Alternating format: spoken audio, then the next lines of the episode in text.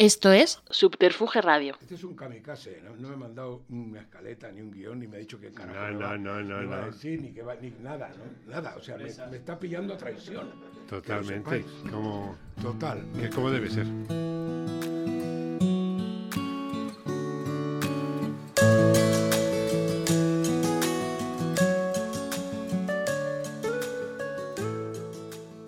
Pues vamos a ello. Hola, saludos cordiales y bienvenidos a Estudio 8 y Subterfuge Radio. Continuamos ya metidos en este nuevo año recorriendo momentos y personajes de la radio y la música con la asistencia técnica de Fran Leo y Claudia González. Nuestro invitado de hoy ha recorrido ambos campos. Lo cierto es que su contribución a la radio ha venido dada por la actividad profesional, la de músico, o como él me confesó en una ocasión, como artesano de sueños, de emociones. En la primera temporada de Estudio 8, cuando dediqué un homenaje al maestro Raúl Matas, completé el episodio con una segunda parte que incluía una entrevista con Óscar Gómez, realizada en los tiempos de ser Guadalajara, pero con la intención de volver a citarme con el artesano artista, y aquí estamos de nuevo 40 años después. Hola, Óscar. ¿Qué pasa, tío? ¿Qué pasa, John of God? Mi queridísimo Juanito, Dios mío. ¿Cuánto Sabes tiempo, que así no me llamaban desde hace más de 40 años. Claro, seguramente fui yo el último que te dije, John of God. Pues seguramente. Sabes que aquello fue un bautizo entre Joaquín Luque y Manolo Otero. es una cosa. Estas locuras de. En fin. Pues para empezar, oye, lo más reciente. eh, durante los últimos cuatro años has venido realizando en Radio 5 Parque Discográfico, un programa en el que han desfilado casi todos los artistas con los que has trabajado, dirigido, y despedías anunciando un cambio de casa y plataforma acompañado de José Ramón Pardo, ese doctor honoris música, como aquí le bautizamos en su momento. Esa Cuéntame, enci- enciclopedia con patas, que es eh, mi querido. cuéntame ese proyecto que estáis preparando eh, eh, José Ramón y tú. Bueno, pues mira, los, los- en los programas de parque discográfico, como tú bien dices, yo me autocalificaba como artesano de emociones, pero sobre todo como un discosaurio. Porque Sí, bueno, sí. de alguna manera, inspirado por la maravillosa mm, novela de Michael Crichton en la que se inspiró Spielberg para hacer otra película inolvidable como fue Parque Discográfico. Sí. Parque Parque Jurásico. Pues eh, bueno, mm, aparte de que eh, mi, mi devoción de toda la vida por, para mí, el mejor músico de cine que ha habido jamás y que posiblemente nunca más vuelva a existir algo igual, fue John Williams. Sí, no seas osado. Y, eh, no, no, yo, o sea, yo, mira, los viejos ya decimos lo que nos da la gana, claro, es verdad. porque ya... ya No tenemos da- que rendir cuentas. nos da lo mismo, no tenemos que rendir cuentas. Eh, para mí, de toda la obra de John Williams, que me parece absolutamente gigantesca, precisamente la sintonía, vamos, la sintonía, el tema central de, eh, la, de la película Parque Jurásico, para mí es lo mejor. Lo mejor. Ba, ba, ban, ba, ba, ba, pam, pam, y ahí cambia. Un genio, un genio. Mi amigo Hans Zimmer, con quien mantengo una gran relación y que es también un enorme músico, siempre también confiesa que para él John Williams ha sido una inspiración permanente, ¿no? De, las, poco, eh, de las pocas notas. O sea, John, eh, que si tanto John Williams como, como Hans Zimmer, que ha hecho, Hans Zimmer ha hecho pues Gladiator, El Código da Vinci, o sea, grandísimas películas, Piratas del Caribe. Él siempre busca tres o cuatro notas, nada más. Esa es la clave. Aquellos músicos de los años 50 en, en Hollywood que hacían Sí. oh, grandes orquestas y movimientos continuos, bueno, estaba muy bien para entonces. Yo creo que lo que funciona en una película es eso. Entonces, bueno, en base a esta admiración por, por la novela original, que la leí antes de que saliera la película, luego la película, sobre todo por la banda sonora, pues se me ocurrió ponerle parque discográfico y autodenominarme el discosaurio artesano de emociones. Y entonces, con José Ramón Pardo, ¿vais a hacer qué? ¿O dónde? Los discosaurios, así se va a llamar. ¿Y lo vais a hacer en una plataforma? Eh, no, de momento lo que vamos a hacer es eh, grabar un, un podcast, eh, vídeo, un video podcast, porque mi hijo es... Fue una idea de mi hijo, la de, la de hacer con José y conmigo. José mm, ha sido un, pues tú lo sabes, el periodista eh, con más conocimiento, tiene una colección de... de Le tuvimos, le tuvimos aquí hace unas semanas y efectivamente, por eso eh, le bautizamos como doctor honoris música. Claro, o sea, tiene una colección de vinilos, de casetes, no, casetes nunca coleccionó, pero vinilos y CDs, Y CD, sí, sí. pues algo así como más de 100.000. O sea, tiene Bueno, una nave, tiene Bueno, un pues sí, sí. apartamento. Ya tiene- nos dirás entonces cuándo empezáis. Pues mira, eh, estamos haciendo el primer piloto eh, este mes y, mm, todo esto- eh, estas cosas hay que hacerlas despacio. A mí un poco, yo me he querido retirar de, después de cuatro años en Radio 5, con, debo decirlo, aunque quede un poco inmodesto, pero con todo el pesar de, de la dirección y de mis compañeros de allí, porque la verdad que pasamos un tiempo muy bueno porque era todo como muy todos los martes, todos los martes, hay que ser el guion. Y yo me lo hacía todo. Guión, locución, llamar a los artistas, porque, claro, porque eran amigos míos. Entonces, Sí. pues yo tuve que llamar personalmente A pues, a cada uno, Perales, sí, a, sí. a- a Ana Belén, a Carlos Mejía Godoy, a- o sea, a Albert Hammond, en fin, todos los artistas con los que, a todos los mocedades, a- y, y era un trabajo muy, digo, Estresante. Sí, y aparte que era, o sea, que empezar a ser guionista, locutor y, y productor de radio a los 70 años manda, manda, Manda huevos. manda huevos, exactamente. Con lo cual estaba un poquito mm, agotado. Entonces he preferido hacer esto con José, José Ramón. Pues José Ramón y yo nos conocemos igual que nos conocemos tú y yo. Tú y yo nos conocimos, creo recordar, cuando yo saqué mi disco. ¿Tú te acuerdas de mi disco? Cantando. No te acuerdas, ¿no? Yo tenía Mi vida. 18, 18 años, No, es, me un, grabó la RSA. es un poquito después. Es A ti te conocí es- un poco es después. Cuando Laredo.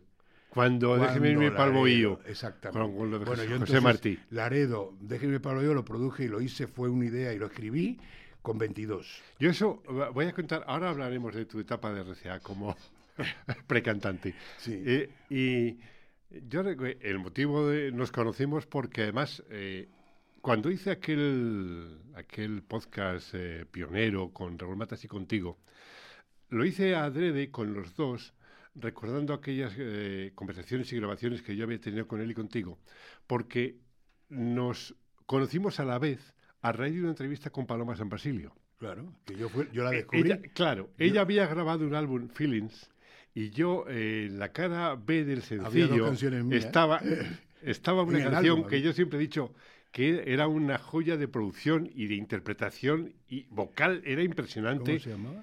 Him, Him, claro. la claro. cara B de Feelings. La cara B de Y entonces yo me puse tan pesado con aquella cara B, que de vez en cuando Rever nos permitía poner los 40, que mm, el día que Madre vino mía, Paloma, el día que vino Paloma al estudio de los 40 principales, una entrevista conmigo, eh, yo ese día la conocí.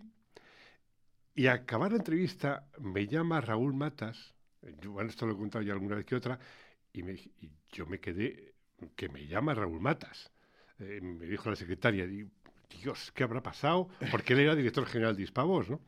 Bueno, me empezó a piropear, a alabar. A- yo decía, mi maestro, me, o sea, mi maestro me está alabando a mí y yo que llevo aquí unos meses. Bueno, aquello fue, me descolocó mucho y a raíz de ahí Claro. empezó una amistad con Raúl Matas, eh, con Paloma San Basilio y unas semanas después me vienes tú con el disco de José, eh, de José Martí, Déjeme irme pa'l bohío. Exactamente. Eh, y es cuando los conocemos. Entonces, yo os tengo relacionados a los tres, por eso, cuando hice aquel podcast sobre Claro, Raúl Matas, claro. quería Es que- resaltar tu, mi Es relación que contigo. Paloma, Paloma, te voy a contar una anécdota rápida. O sea, yo entro en la CBS con 23 años, ya estaba, escri- ya estaba escrito y producido eh, el álbum de Martí eh, para Moviplay. Para Moviplay. Exacto, con Laredo.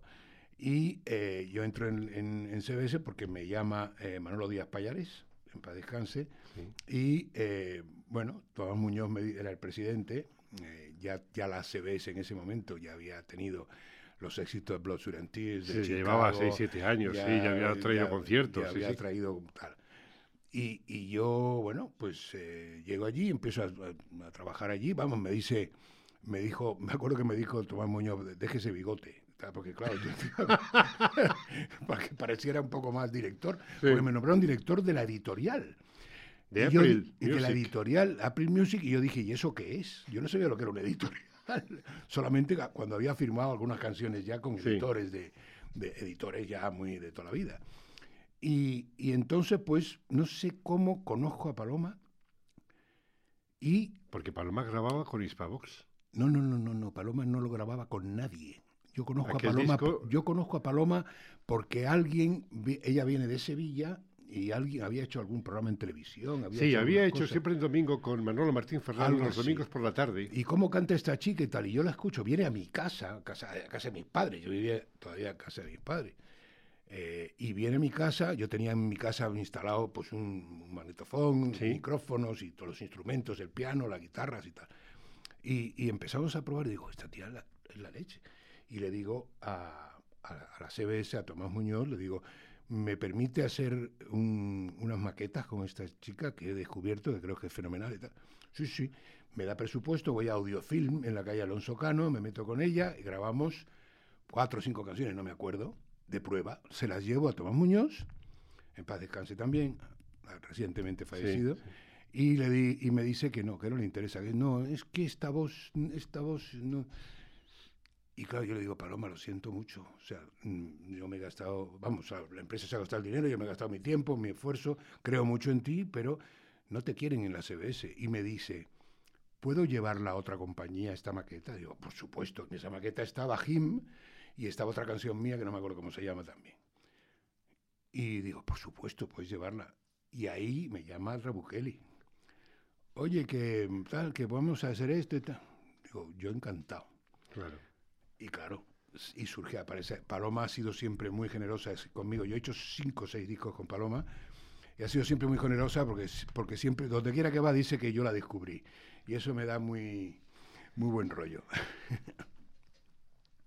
Ahora, como ha habido un momento de paréntesis y hemos hablado del precantante, Cuéntame aquello, porque ahora nos vamos a remontar un poco más atrás, pero cuéntame eso de cuando RCA quiere, te, te propone como cantante y además coincides también con Maritrini en esos final de los 60 en RCA. Eh, ¿Y qué? cómo, cuéntame aquello. Joder, es que es una historia. Bueno, pero breve, o sea, ten en cuenta que. Yo, ¿Cómo que breve? ¿Tú crees que, puede existir un cubano mudo? No, o, que, no. o que, tenga, o que tenga control verbal. hombre, que, me gustaría contar muchas más cosas.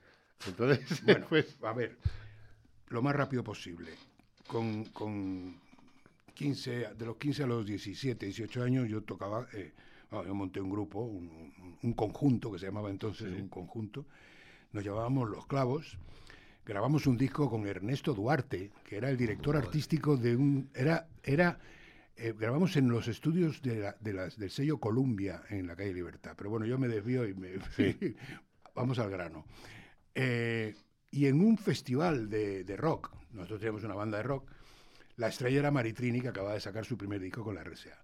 Y yo, como nunca he tenido vergüenza, ni he tenido ningún tipo de, freno en mi, en mi vida, tengo una jeta que me la piso, pues me fui al, camerino de Maritrini cuando acabó el festival y le dije, Maritrini, yo soy tal, tal, y tengo canciones que te irían a ti muy, muy bien. Y había una guitarra en su camerino y me dice, a ver, tócame una. Y cogí la guitarra y le toqué una canción. Y me dice, llévalas a mi compañía, por favor, y grábalas, que me gustan. ¿Y dónde es tu compañía? La RSA. Y ahí es donde yo conozco a Manolo Díaz Payares, que era eh, tenía un cargo, L. Juárez estaba trabajando allí también, y yo llego a los estudios de la RSA en la Torre de Madrid, en un piso alto de la Torre de Madrid, que tienen un estudito chiquito, y llego y digo, mire, yo vengo, venga, venga, pasa. es que yo, y no me dejaron ni hablar, y me dije, yo venía con mi guitarra, me metieron en el estudio, grabé tres o cuatro canciones, y digo, es que a mí me ha dicho Maritrini, venga, venga, venga, siguiente, siguiente. Y es que estaban haciendo un talent eh, research, ¿no? O sea, estaban buscando talento. Talento, sí. Y mm, habían pasado por allí, pues Pachi. Yo conocía a Pachi Andión entonces. Sí, es la época en la que Maritrini graba canciones de Luis Eduardo Aute, de, de Pachi Andión, no, Eh, Apache Andión más tarde, porque Apache Andión como... En aquel LP de en- Maritrini RCA hay canciones de ambos. ¿El primero? Sí. Sí. Pues, bueno, a lo mejor yo me estoy equivocando en el tiempo, pero Pachi, Apache Andión, Pachi Andión yo lo conocí allí y a Apache le dijeron que no, porque Pachi quería ir como artista. Sí, quizá. Sí, A lo mejor por eso le, le dio canciones a, Claro. a Maritrini. sí. Le dijeron que no y de repente me llaman a mí y me dicen que me quieren contratar como artista. Y yo nunca he querido ser artista, porque nunca, o sea, yo nunca he querido dar la queja. Tengo mucha jeta, pero nunca he querido darla al público. Siempre me gustaba la parte de, la- de atrás, la Sí, artesanía. la artesanía. Y, y- pero claro, me llaman, la, la mayoría de edad entonces era 21, tenía que firmar mi padre, yo estaba estudiando medicina porque mi padre era médico y me había in- influido que estudiara medicina, y estaba en la facultad de medicina, y claro, papá, mm, es que esta aventura podría ser interesante, porque yo, claro, a mí me gusta mucho la música y tal. Y firmó el contrato. Al final de los años 60, tu padre con toda la familia, Raúl Matas viene de Estados Unidos, vosotros venís de allí, la familia Aragón viene también de Cuba. ¿Qué pasa en el final de los 58 al 62? En esos años que esa generación de, de cubanos venís aquí, Raúl Matas viene de Estados Unidos y era chileno, y venís a España eh, a aportar todo lo que había. Es decir, la familia Aragón, eh, los, lo de los payasos y demás, Emilio Aragón, bueno, era Bueno, el hijo fíjate, de, ya, era, era como niño, claro. Con los años con Pero- Miliki hice seis discos. Claro, fíjate, es, em, aquello me imagino que fue a raíz de la Revolución Cubana, lógicamente salís de Cuba. Claro, ¿no? bueno, eso, lo, eso eh, hay una leyenda, mm, yo la quiero calificar, aunque sea un poquito mm, eh, poco, poco, poco políticamente correcto. eh, hay una leyenda estúpida de que solo se fueron de Cuba los millonarios, la gente que tenía mucho dinero. Eso es una gran mentira. La gente que se fue de Cuba fue la gente que creyó en la revolución y la revolución les traicionó. En mi casa había, cuando yo tenía, yo me fui de Cuba con 12 años de niño, me sacó Sí. mi padre, pero en mi casa, eh, en- desde el enero del 59 hasta que nos fuimos en los 60, había un letrero que decía, en la puerta de mi casa decía, gracias Fidel.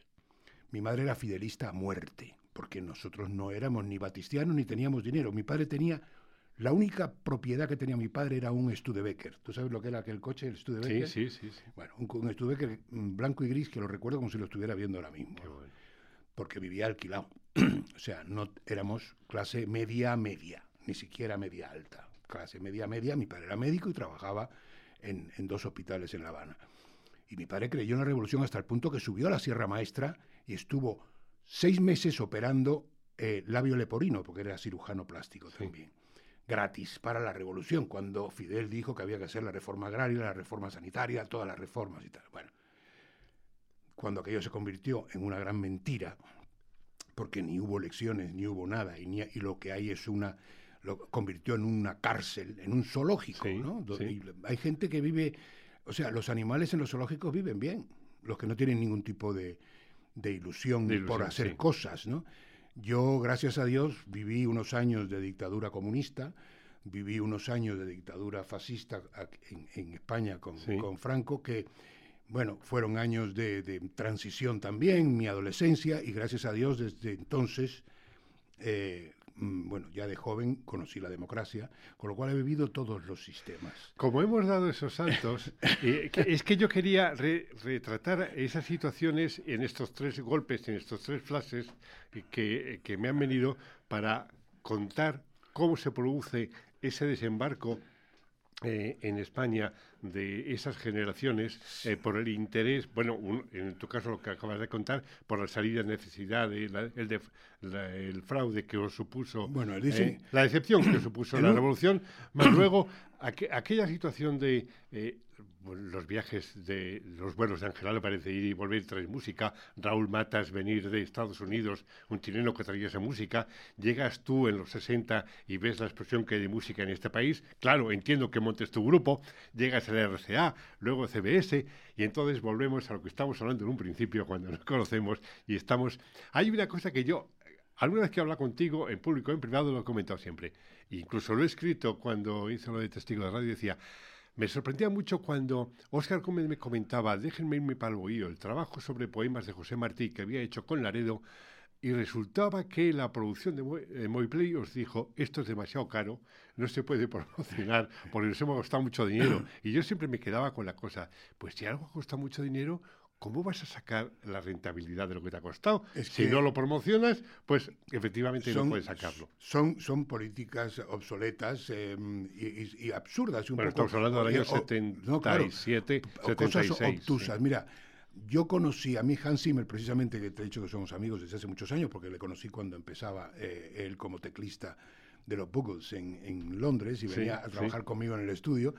Eh, Hans Zimmer me invitó para hacer una asesoría musical latina en una de sus películas. Eh, y fui a Hollywood, estuve allí una semana y pico, dos semanas, y recuerdo que me reuní con una alta ejecutiva de Sony cuando estaban haciendo la película, la tercera o la cuarta película de Spider-Man, de Spider-Man. Spider y me contó, y eso nunca se me olvida, siempre lo repito, me contó que la película costaba 100 millones de dólares, pero que la inversión publicitaria era de 250. claro. Claro, por eso son éxitos las películas así. Claro. Porque, ¿Por qué? Porque, porque dice, es que tenemos que estrenarla en 6.000 cines al mismo día. Claro. En todo el territorio norteamericano. Y eso hay que promocionarlo, hay que, hay que invertir. Entonces, cuando tú haces un proyecto, por muy bonito que sea, si no inviertes en publicidad y en marketing, mm, se queda mm, muerto risa, no pasa nada. Yo imagino que ese trabajo eh, bueno, por supuesto está descatalogado, pero yo no sé si estará en Apple Music o en, no, no, sí está, sí Spotify. Sí está. pues yo invito a la gente que escuche, que lo, lo tiene subido, lo tiene subido eh, Warner, porque Warner se quedó con los derechos, con los derechos en la producción de Laredo. Sí, exacto, se quedó con eso. Pues que lo busque la gente, tanto en Apple Music, en las plataformas o en Spotify, porque es una es una joya sobre los poemas de, funcionó muy bien José Martí. funcionó muy bien en Miami, claro, Lo sacó allí una compañía que se llamaba Alhambra hicieron incluso Laredo hizo una gira y todo, ¿no? Bueno, luego eh, José Antonio García Morato ha sido mi colega y, colaborador durante muchos años y seguimos viéndonos y sigue trabajando con en mi estudio porque él tiene ahora se dedica a hacer libros eh, de, para enseñar idiomas o algo así, ¿no? grabamos en el estudio y tal, nos seguimos viendo mucho. Eh, los otros dos, uno de ellos falleció y el otro desapareció, nunca más supe, creo que se fue a los Estados Unidos Federal. Eh, Hablando de las producciones de, de, Oscar Gómez, pues hemos hablado de Paloma San Basilio, hemos hablado de Laredo. Hay un hito muy importante en tu carrera, bueno, hay muchos, pero mm, vamos a ver, es que hay que reducir en, una hora, es lo que da. La misa campesina nicaragüense, ah. Carlos Mejía Godoy. Y ahí involucraste a un montón de gente, o sea, vía, vía CBS, pero ahí se metiste a Miguel Bosé, a Ana Belén, a Carlos Mejía Godoy, eh, a Elsa Baeza, el Credo. cuenta aquello. Voy a contarte, eso es un programa entero, joder. Claro, sí, pero bueno, pues eh, ya pues quedaremos emplazados a otra pues ocasión para hablar de ese programa. Yo estaba en la CBS, en mi oficinita de, Castellana, eh, entonces se llamaba Avenida del Generalísimo todavía, sí. y yo me quedaba siempre hasta tarde, a veces mm, incluso cerraba yo, observaba un conserje. Eran las ocho y media, casi las nueve de la noche, un día que no, había, que no quedaba casi nadie, y yo salgo y me veo a un tío y a, un, señor y una, y una chica, una mujer, sentados en la recepción, ahí como muy calladitos, todo medio oscuro ya. Digo, perdón, ustedes, no, es que nos han dicho que, no, que nos van a recibir, pero no nos han eh, fulano de tal, ¿no? Pues que fulano yo creo que se ha ido ya y se abrió por otra puerta o algo, ¿no? O sea, no sé si tú recuerdas de la CBS de, Castellana que tenía dos puertas. Eh, sí, tenía dos. Eh, y además tenía dos plantas. Toda, la planta, sí. Era toda la planta y, y, claro, pues no, pues yo y digo, me dio pena, le atendí. No, yo soy, es que mañana nos vamos a ya de regreso, pero hemos estado aquí en Nicaragua. Nicaragua y ya nos vamos de regreso y tal. Digo, pues mira, pasa a mi despacho. Y, y no, bueno, Carlos siempre lo cuenta, ¿no? Que fue, él dice que, que, él cree en los milagros porque aquella noche se le apareció un ángel, ¿no? Entonces, yo le digo, siéntate, coge la guitarra, me, se puso a tocar y empieza a tocar Son tus perjúmenes, mujer. Y a mí, de repente eso lo oigo y digo, esto, esto, es, esto es acojonante, esto, es buenísimo. Y yo no era precisamente muy, muy, en ese momento funcionaban mucho los chalchaleros y todo aquello de adentro y todo eso. Yo no era muy de eso, la verdad, ¿no? Pero aquello me pareció fascinante. ¿no? Entonces, bueno, pues empecé a trabajar con eso hasta que llegamos después a, descubrir la misa campesina. hicimos la, misa campesina, la original que él había grabado. Sí, pero eh, recuérdame, a lo mejor eh, me falla un poco la memoria o, la cronología. Yo creo, quiero recordar que Elsa Baez había grabado El Cristo. Claro. De la, antes incluso de que la misa campesina tomara forma, ¿no? Claro, el Cristo de Paracahuina lo grabó Elsa Baeza eh, con Rafael Trabuchelli, porque eran pareja eh, eh, en esos momentos. Y Elsa, que era muy amiga mía, porque yo a Elsa le di una, una de sus primeras canciones, no me acuerdo del título, se la di yo, me, la, grabó ella estando yo en la CBS, antes de... En la CBS de la, de la, de España, de la, Torre de Madrid. Exacto. Y y entonces Elsa, bueno, yo no sé cómo fue la cosa que Carlos me dijo, no, porque Elsa así, ah, y por eso yo me siento con él y empiezo a escuchar cosas. ¿no?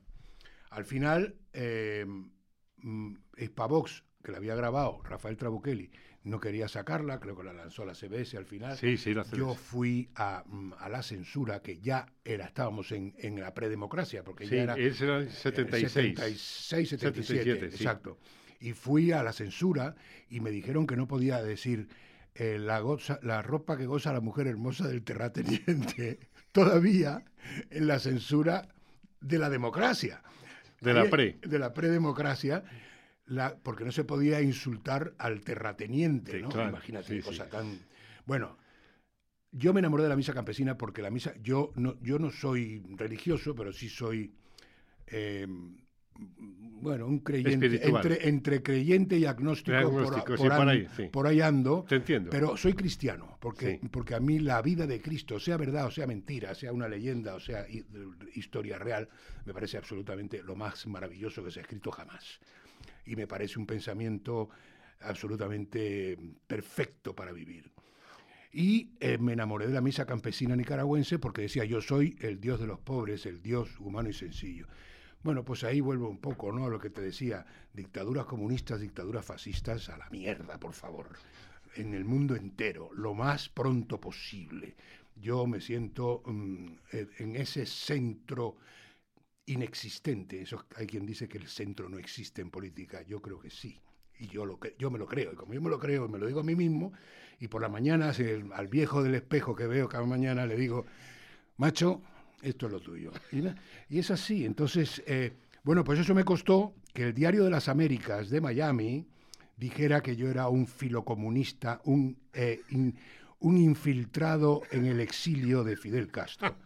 Porque claro, era una misa que le tiraba durísimo a Somoza, que era un hijo de puta, con perdón. O sea, también, porque era un dictador fascista. O sea, malditas dictaduras, Juan. Perdona que me lo lleve a este terreno, pero es así. O sea, yo creo en, en la verdad, en la democracia, en el, en el equilibrio.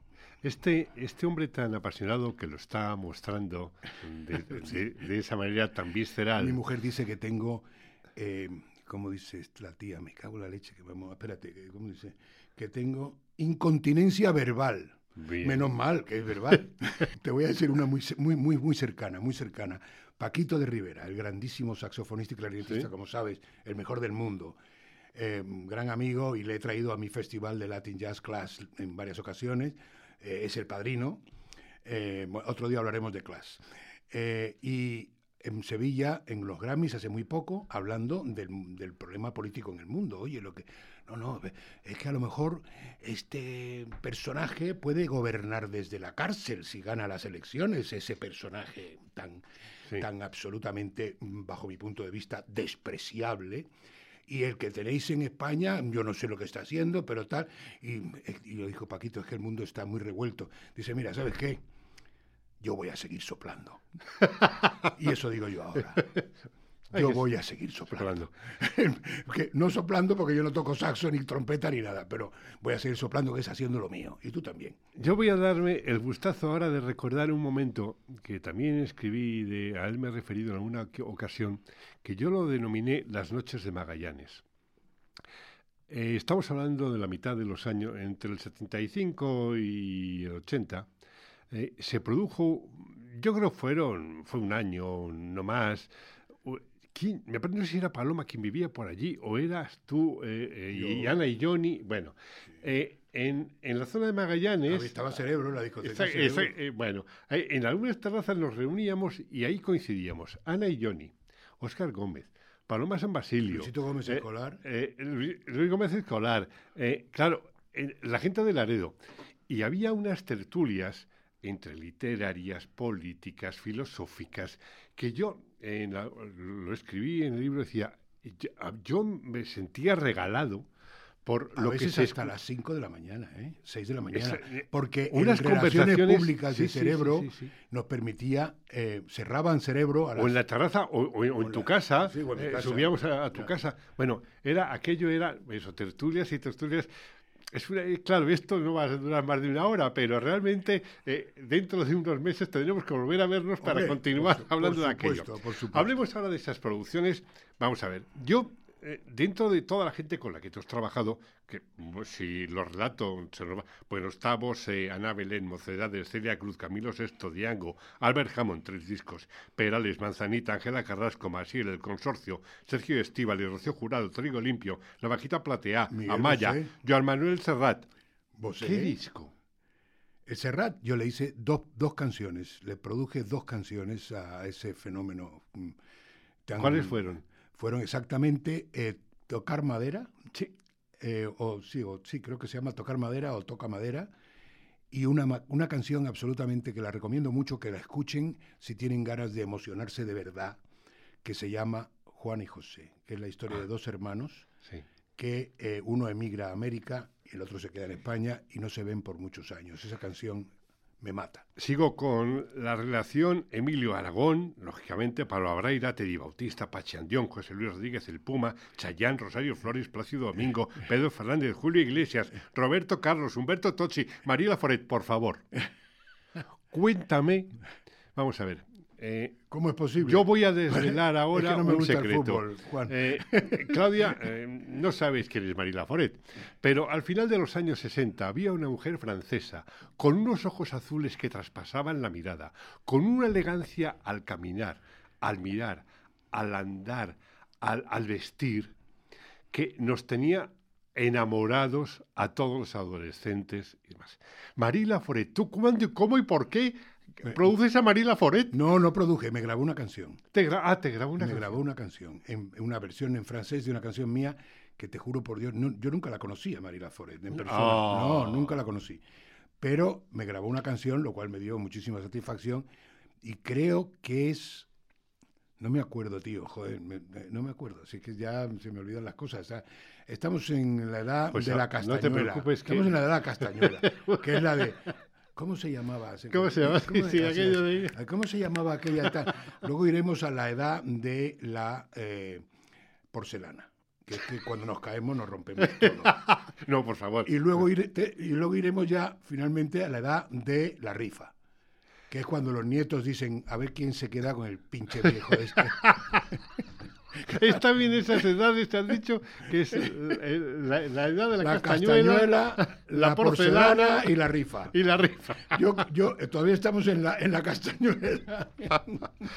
Ay, en aquella, bueno, volviendo a aquella conversación en Ser Guadalajara, eh, de hace eso, 40 años, me hablaste de una idea sobre, en su día, oh, esto, tú no te acuerdas, yo sí, porque además lo tengo grabado de reunir a los artistas con los que has trabajado para hacer un disco. Ay, amigo, si te acuerdas, ¿cómo está aquello? ¿Lo has intentado? Todavía. Eh, todavía No, no, no, y, lo voy a hacer. Lo que pasa es que no sé si los artistas me van a responder. Yo voy a grabar un disco. Voy a grabar un disco que va a ser.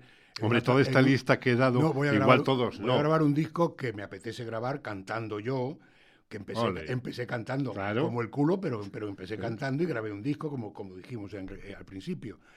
Pero voy a grabar un disco, va a ser una tonalidad por debajo de la de Leonard Cohen, porque claro, eh, en plan trombón, trombón, trombón, no se puede. trombón bajo. Pero diciendo cosas, porque a mí me gusta mucho, además de cantar, contar. Eso eh, me lo dijo Perales un día y me pareció maravilloso. José Luis me dijo, yo no soy cantante, yo soy contador de historias. Contante. Me, gustó mucho eso. José Luis dice, él se define como Sí, contante, contante, sí, no sí. como un cantante. Y yo quiero hacer este disco de contante. Voy a ver si José, voy a invitar a José Luis a que cante conmigo un dúo. Un dúo. Si me manda al carajo, pues yo le mandaré también. Pero, pero se lo voy a decir. No hay gestión que no se haga que no sepa si va a funcionar o no. Sí, sí voy a hacer ese disco, lo voy a hacer. Y voy a, y voy a también, estoy ya eh, eh, haciendo una... Pero has empezado a hablar ya con los Estoy haciendo una biografía profesional. cointérpretes. No, todavía no. todavía no. Ah, Pero tengo la, oye. li- tengo la lista hecha. No, no. Porque ¿Vas a esperar a la edad de porcelana? eh, voy a esperar, pues muy cerca de la edad de porcelana, sí. Pero, pero sí, sí, sí lo voy a hacer y estoy, estoy escribiendo dos biografías. Una personal, que va a ser un musical, ahora te los contaré, eh, y la profesional. Una profesional que se va a llamar Playback, porque lo que voy es a hablar de todo la gente que he conocido. Estarás tú, por supuesto. Bueno, Sí, porque voy a hablar de la, de la gente maravillosa que he conocido y también de los hijoputas, porque también de los hijoputas hay que hablar. O sea, hay que decir Claro. que, lo, que lo eran, eh, o sea, o lo son, algunos siguen siendo. A mí me gusta más... el- Afortunadamente me he encontrado con, muy tipo- pocos en con mi ese vida. tipo de gente a mí me gusta más contar lo que hacían que calificarlo. Ya, sí. Para que el lector diga, este era un Eh, hijo de... Eh, exactamente. O sea, tú exactamente, sí. contar lo No, que hizo o lo que te hizo, Exacto. pero sin adjetivarlo. Pero afortunadamente dentro de mi, mi biografía profesional, eso va a ocupar muy poco, muy poco porque he tenido la gran suerte en mi vida de encontrarme con muy pocos. No, no llegan a contarse con los dedos de una mano, pero los he encontrado. Claro, sí, sí, sí. A ver los hilos. Ah, Gente, gente muy mala, Sí, muy sí, mala. sí. Y luego la otra biografía personal eh, va a ser un musical pequeño, de pequeño formato, que me gustaría estrenar en la Gran Vía porque seguro que podría ser un éxito, porque se va a llamar Gilipollas, una historia cantada. Así se va a Tú- llamar.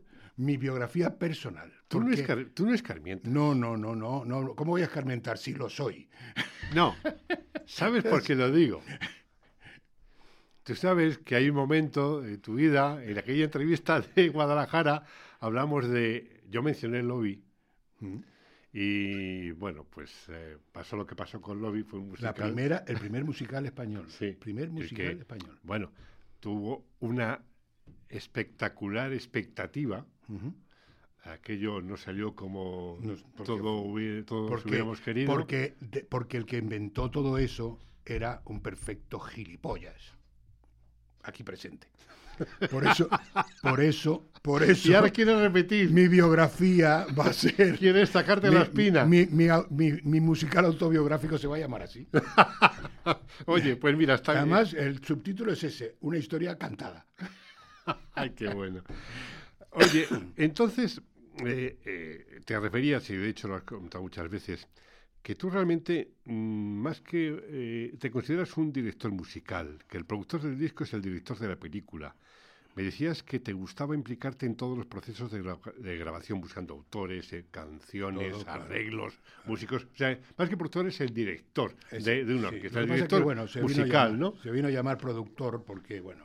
Pero el productor en España funciona, actualmente igual sí, como funcionan en el mundo anglosajón, en Estados Unidos. Sí, sí, eh, o sí, sea- ya funciona igual. Sí, productor, eh, todo, todo el mundo, salvo la gente que no es del negocio, de la industria, ya todo el mundo entiende que productor es el, el que, el, el el realizador o el director artístico Sí. de la grabación.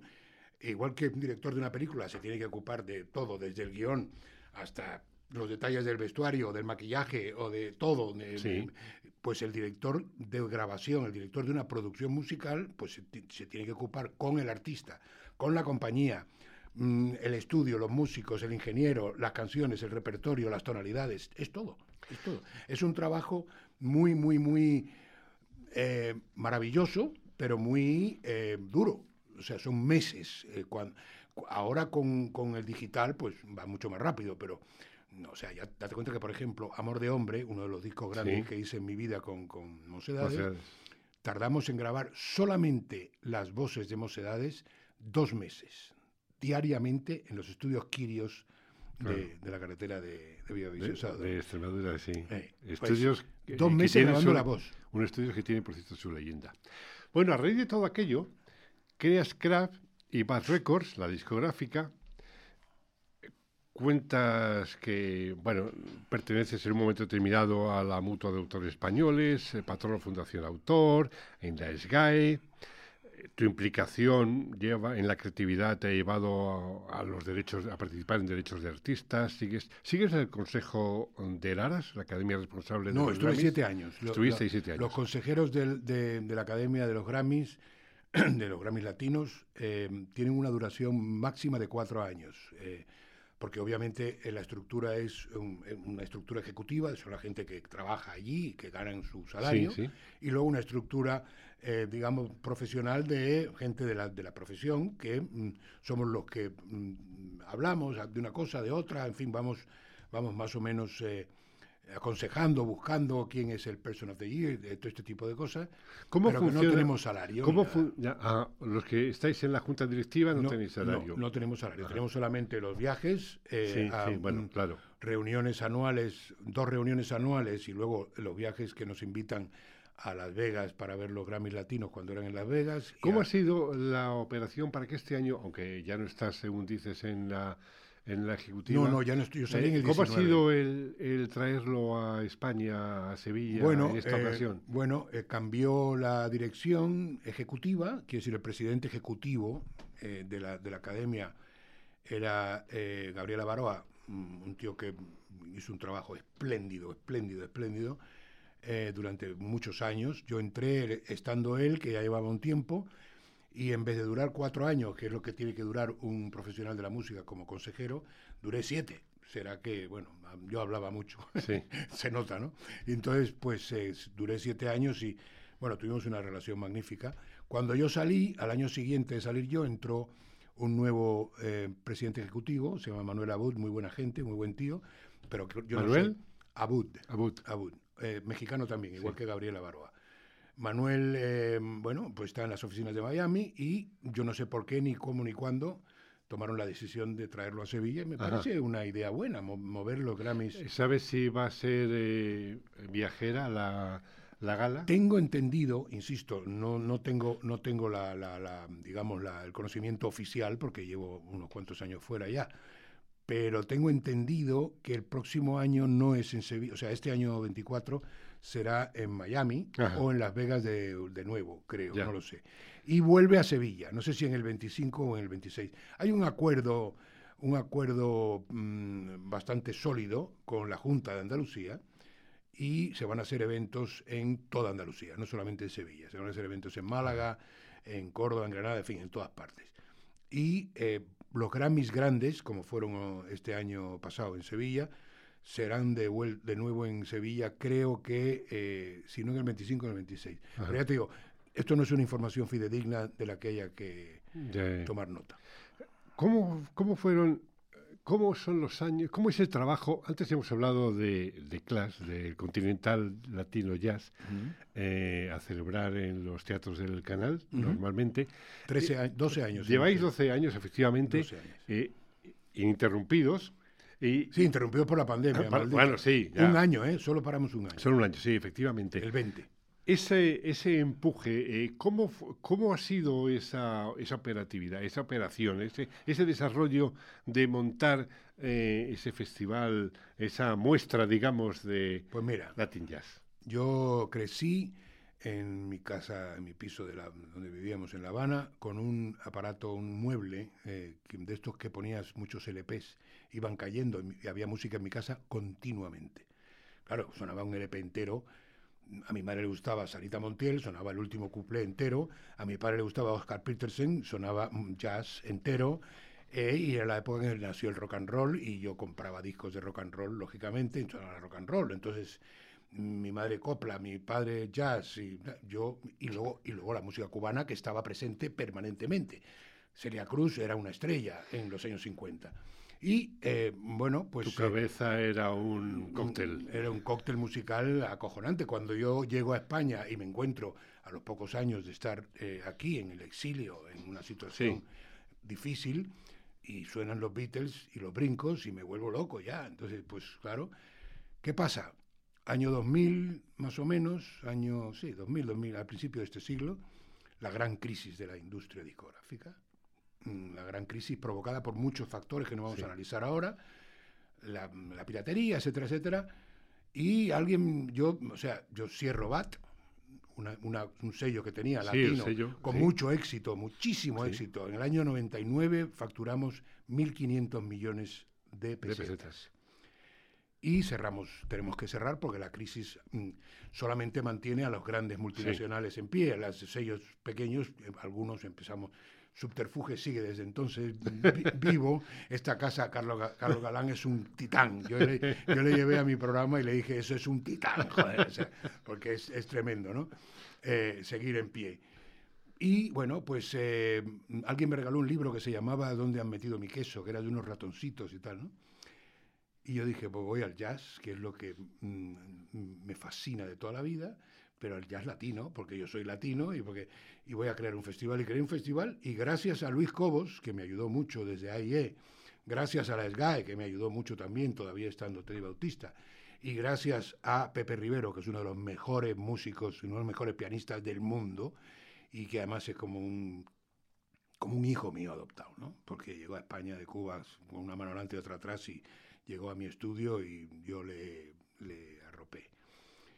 pues montamos el Clash y Paquito Rivera se convirtió en el padrino, vino al primer concierto, hicimos un primer concierto y yo perdí en ese primer concierto Madrid y Barcelona con una big band, perdí 60.000 pavos.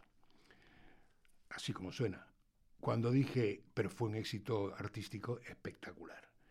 Y tuve que vender un, apartamento que tenía y tal. Bueno, cuando le dije a mi mujer que iba a hacerlo al año siguiente otra vez, poco me mata. bueno, pues al año siguiente gané 5.000 pavos. Y al tercer año gané 200.000 ¿Tenéis sedes en Madrid, en Barcelona, en México, en Lisboa y en Bilbao? Bueno, en Bilbao lo hicimos, no, no son sedes. ah, es lugares donde eh, sí, ha ido itinerante. Madrid, 13 años, o sea, 12. México estuvimos 5 años hasta que cambió eh, el gobierno porque yo, eh, yo tenía yo trabajaba con la gente del PRI, ahora está otro, otro gobierno. Eh, y en Lisboa y lo hicimos tres años, pero no funcionó muy bien. Porque Lisboa no es muy yacera. O sea, más que sedes, lo que ha sido, ha sido itinerantes, festivales que ha ido en diferentes lugares. La sede fija es Madrid, Teatros del Canal. Vamos a un momento un tanto sentimental. Y sé que estas cosas te gustan. En 2006 fundaste, junto a tu hija, eh, Sara, que vino a aquella entrevista de Guadalajara. Está, es que eh, te pasaré, no sé si lo viste, te pasaré el podcast. En aquella grabación, en aquella entrevista en Ser Guadalajara, había una niña de tres años y medio que de vez en cuando hablaba, eh, se la oía y tú decías, no, es mi hija Sara que he tenido que traerla. Fuiste con José, con Morato, estabais los dos allí y demás. Entonces yo dije, no, no, déjala, eh, que hable, no, no, pasa nada. Entonces no me acuerdo yo de eso. Bueno, yo sí me acuerdo, te pasaré la grabación para que eh, recuerdes aquello. Y con ella, con esa niña de tres añitos entonces, hoy ya una mujer casada, montas un negocio musical que llamáis Cargo Music Entertainment para publicaciones de productos fonográficos. En la web, déjame leerlo a mí, una chica arrebatadoramente apasionada por la música, con gran capacidad de liderazgo y el objetivo de cambiar el mundo cuyo padre, Óscar Gómez, es uno de los productores discográficos de más renombre en España y América Latina desde los 80 que se enamora de un friki musical con 10 años de conservatorio y unas ganas locas de realizar, tocar y experimentar todos los recursos musicales que se ponen a su alcance. Mi Javi, su marido, el padre de mis dos nietos, que me tienen, que me tienen enamorado. Bueno, tengo tres nietos.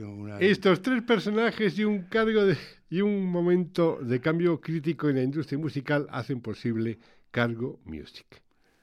Cuéntame. Efectivamente, bueno, pues eh, seguimos en pie, de alguna manera. O sea, quiero decir, igual que digo que Carlos Galán es un titán, tú también eres un titán que sigues en pie y yo sigo en pie.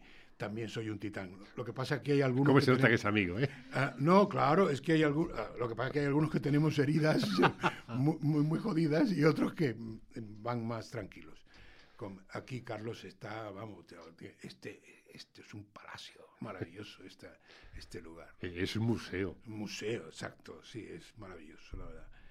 Y bueno, pues, eh, pero es que eso es lo que nos da la pasión, eso es lo que nos da el ser artesano de emociones, que no tenemos ningún tipo de, no somos artesanos de nada físico, nuestra artesanía es absolutamente emocional. Emocional, exactamente, que es lo que, lo que tratamos siempre de hacer.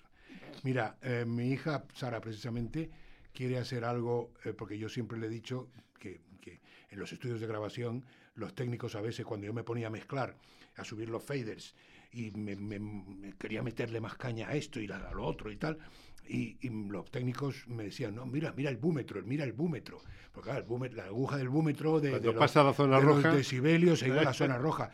Y un día tapé el búmetro con una, con una cinta de estas americanas y le dije, no mires el búmetro, tío, mira el pelímetro, joder. Eso es lo que tienes que ver, el pelímetro, que es este si lo que estamos oyendo te emociona, luego ya veremos a ver cómo, cómo arreglamos lo de la zona roja del búmetro. ¿no? Cuando Oscar ha dicho pelímetro, se ha señalado el brazo hablando de la carne de gallina. Exactamente, exactamente. Ese es el pelímetro. Y ese, ese es el mensaje eh, que queda, porque efectivamente un artesano de emociones tiene que saber hacer tocar la fibra para que eh, la piel se enerve y nos llegue a tocar eh, el alma. Oye, el año pasado intentaste o hiciste, ¿cómo quedó aquello de José Martín del Miami Dade County Auditorium? Cuéntame cómo fue aquello. Muy bien, eso fue fantástico. Así, eso ha sido en septiembre, hace apenas cuatro meses, en el Teatro Artime de Miami, mm, con un éxito gigantesco, con un, casting fantástico y estamos empezando una gira. Olé. Eh, eh, por allí porque tengo el casting hecho allí en Miami. ¿Vas de vez en cuando? ¿Cómo va aquello? Eh, ¿Lo sigues de cerca? No, no, no, no, no. Esto, esto fueron solamente dos días. En Miami el teatro no es eh, permanente como aquí. No, pero que, que sigues el control de esa gira que van haciendo. Ah, no, claro, claro. Sí, sí, sí, sí. seguramente estaremos en, Este año estaremos en Puerto Rico con, con, total seguridad y algunas ciudades de Florida. En Tampa, en Orlando y posiblemente en Nueva York en el Off-Broadway. Ole. Ya llevas 13 Grammys. Bueno, no, no, yo personal, 13 Grammys tiene todo el equipo que trabaja conmigo. Que trabaja, ya, ya. Yo, tengo solo 5, joder. Oh, oh vaya, eh, aquí, eh, este señor aquí solamente tiene 5 Grammys. 13 tienen, eh, tenemos entre todos los técnicos, arreglistas. ¿Dónde te consideras tú más reconocido, aquí o allá? ¿Acá o acullá? No, yo, yo no yo no creo que sea muy reconocido, fíjate lo que te digo. Yo ahora de viejo me estoy volviendo... O diga, me estoy no digamos Oscar me digamos tu trabajo. Eh, Aparte en México mucho, desde luego. Eh, aquí muy poco, la verdad. Yo no, quiero decir, tú que somos amigos y, y bueno, de vez en cuando... Los artistas, a alguien le dices Oscar Gómez, ¡Wala! bueno, pero en fin. Yo, mira, Ahora estoy volviéndome un viejo arrogante, insoportable, inmodesto y todo lo que tú quieras. Pero el otro día un amigo de Puerto Rico me manda por, eh, eh, por WhatsApp, un programa de la televisión española que se llama, que yo veo poca televisión, es un programa que se llama viaje al centro de la tele o, sí, sí, sí, sí, sí, viaje al centro de la tele, comentarios de Santiago, Segura. Bueno, me manda 45 minutos de un programa es un y me programa dice, muy un amigo bueno. puertorriqueño me dice, mira, fíjate, eh, mira este programa y tal. Y me lo dice los, entero. Los textos que ponen mm, a veces mm, serían altamente mejorables. Sí, sí. De, reflejan un desconocimiento. éxitos de los 70. Sí. Y había, pues podía haber... Más de la mitad. 100 canciones. Bueno, pues 15 las hice yo. Y pensé, joder. Qué bueno soy. Eso ya lo digo yo. Pero, no, pero, oye, mm, no sé, me gustaría saber si hay algún otro productor a nivel mundial que haya hecho más discos que yo, porque es que yo no he salido de un del estudio de grabación en 40 años, tío. No he salido, porque como no me gusta el fútbol ni veo tele, solamente me gusta la música y leer. Te invito, ahora que dices que no ves tele, eh, yo veo cada vez menos tele convencional, veo más eh, documentales y series. En Apple Televisión están poniendo una serie nueva, yo llevo vistos tres episodios, se llama mm, El año eh, lo hace Apple Televisión el año que cambió la música. Se refiere a la revolución musical que se produce en el mundo anglosajón, Estados Unidos Gran Bretaña, en todo el mundo, sobre todo en el año 70-71. desde la ruptura de los Beatles hasta el cambio que se produce hasta el año 73. Te lo recomiendo que lo veas, es una joya. Yo ayer estuve viendo el tercero. En Apple Music, no. el cuarto, el cuarto va a empezar con Carol King. Eh, el tercero se refería, a, David Bowie. Entonces quiero decir, habla de la, de la sociedad cultural, musical que se producía y las denuncias. Bueno, Hablando de televisión, quería resaltar eso como una recomendación para ti, para la no, audiencia. Music no sabía ni que existía, ahora que lo has dicho tú. O sea que, pero supongo que habrá que pagar por ello, ¿no? Eh, sí, pero poco. Bueno. Para alguien como tú es poco. Cuéntame esa pasión que muestras por la versificación. Óscar eh, Gómez es un enamorado de las décimas de la poesía. Esa combinación métrica de diez versos octosílabos, de los cuales, por regla general, rima el primero con el cuarto y, el quinto, y el segundo con el tercero y sexto, con el séptimo, octavo, octavo y noveno. Y admite un punto final o puntos después del cuarto verso, y no los admite después del quinto. Exactamente. Eso lo he leído porque yo me acordaba de, de cosas de cuando estudiaba en el colegio, pero esa pasión por las décimas, cuéntame.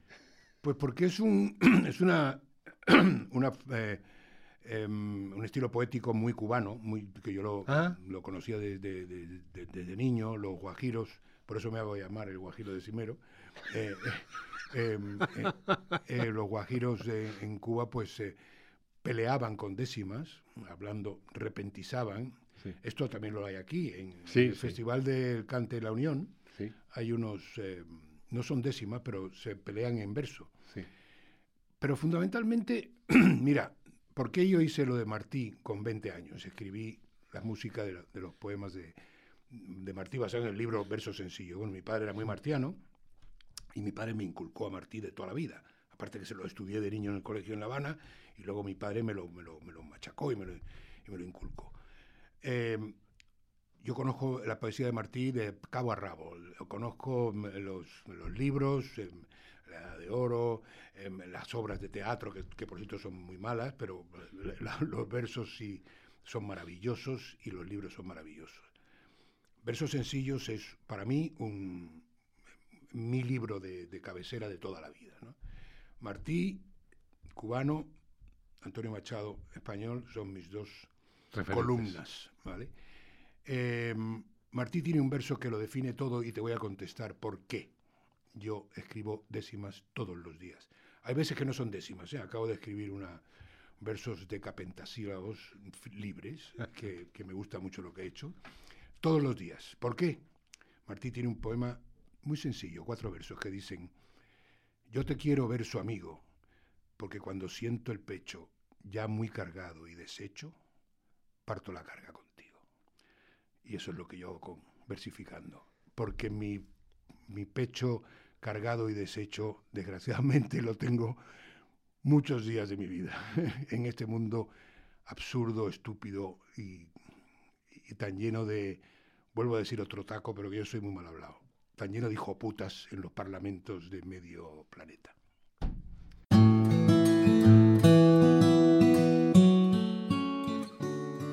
Este y así es este artesano de emociones ese tipo de artista que presume de su creatividad artesana para tocarnos la fibra y el corazón.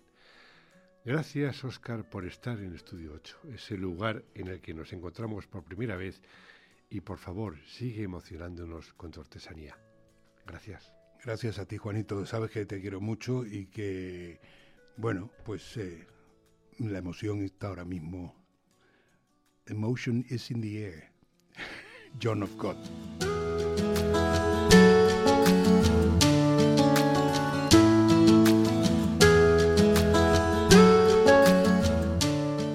Hasta aquí esta nueva edición de Estudio 8, donde empezó todo, dedicado a uno de los más importantes productores latinos, si no el que más. No te pierdas la próxima cita en Subterfuge Radio y que puedes seguir también en mi blog leyendaviva.blogspot.com. Hasta cuando quieras.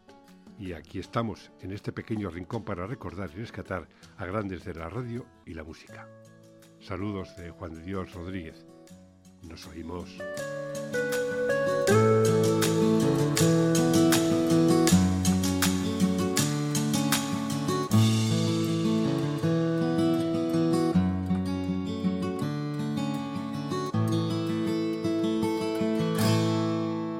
Esto es Subterfuge Radio.